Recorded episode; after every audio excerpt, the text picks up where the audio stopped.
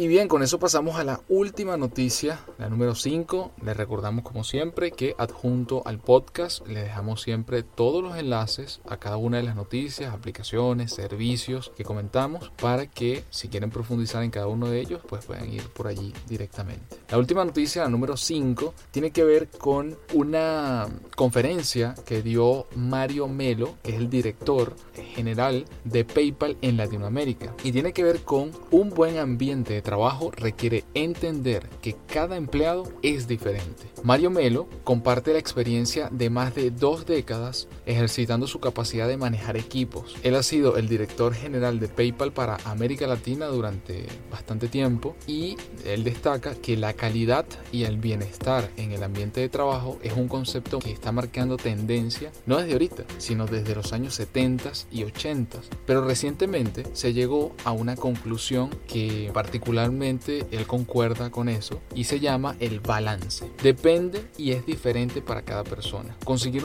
una, armonía entre el trabajo y la vida personal es algo que varía de acuerdo a lo que cada uno de nosotros entendemos como felicidad. Debemos comprender que existen personas que no tienen el menor problema de trabajar o más bien en trabajar más de 8 o 10 horas por día. Sin embargo, la calidad de vida de este profesional no tiene que ver con la cantidad de tiempo que le dedica a la No hay por lo tanto cómo homogenizar el concepto de calidad de vida, ya que el mismo depende del historial, vida, ideología y pensamiento de cada uno. Y está más que probado que forzar a las personas a aceptar un balance predefinido por la empresa lleva a la insatisfacción. Él comenta lo siguiente, abro comillas, personalmente prefiero un concepto de wellness que también implementamos en PayPal. Significa que cada empleado es responsable por obtener su balance y que los amigos y colegas son responsables del balance colectivo para que ninguno se sienta intimidado en su espacio, pero también para que el ambiente no sea afectado por una individualidad exacerbada. El hecho de que un empleado necesite salir más temprano para recoger a sus hijos del colegio tiene que ser visto por un compañero como algo natural, ya que forma parte del balance de ese profesional. Fin de la cita. Otra de las cosas que me llamó la atención de, este, de esta conferencia y que comenta Mario es, también creo, abro comillas, también creo mucho en lo que llamo postura transversal. O sea, ese mismo profesional que sale más temprano de la oficina para recoger a sus hijos de la escuela, también puede ser el que tenga una idea fantástica para la empresa durante una reunión con sus amigos el fin de semana. No hay cómo separar el lado personal del lado profesional. Ellos están en constante diálogo.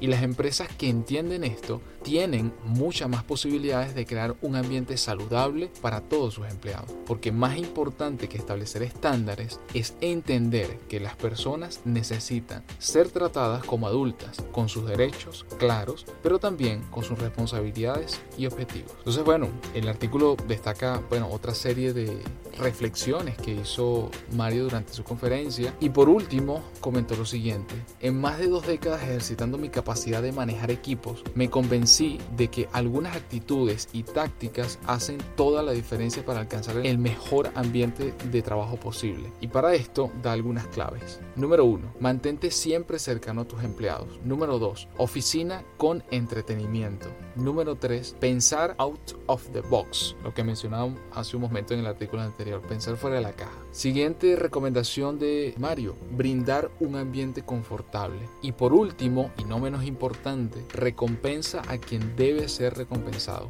Los trabajos basados en la meritocracia funcionan mejor que otros. Por eso debes crear un sistema de recompensas bien definido y entendido al 100% por todos. Estimula la competencia saludable con premios individuales o colectivos, ya sea financieros o por ejemplo dando un day off, un día de descanso. El reconocimiento es muy, muy importante. Y bien, bueno, el artículo va a estar con mucho más detalle. Le dejamos el enlace como siempre en la descripción del podcast. Y creo que lo que más me llama a mí la atención son dos cosas. Uno, eh, lo que él llama el balance. Es decir, no existe un balance ideal para cada una de las personas. Cada uno tenemos nuestro propio balance. Es decir, nuestra propia manera de hacer las cosas, pero también de sentirnos bien con lo que estamos haciendo. Y ahí entran muchas cosas que hemos comentado en distintos podcasts, como la pasión que tienes, la convicción, los objetivos, las acciones, los objetivos que tienes en la vida y las metas que quieres lograr. Pero también la empresa tiene que entenderlo, tiene que interiorizar que los espacios de trabajo también tienen repercusión directa sobre la productividad y el cómo se siente cada uno de sus empleados. Entonces tener espacios abiertos, tener, tener espacios que sean más horizontales, menos verticales, tener espacios donde provoque sentarse y conversar, quizás probablemente en la hora de almuerzo, tener espacios donde cada quien tenga la posibilidad, y él lo comenta en el artículo, de personalizar hasta cierto punto su propio escritorio, su propio lugar de trabajo y entender que cada uno sí tiene responsabilidades, pero también tú tienes que entender ese balance y esa circunstancia del que tienes al lado, que puede ser tu compañero y puede ser nuevo o puede ser una persona que tiene 40 años trabajando allí, pero igual tiene una, un estilo, una manera de hacer las cosas.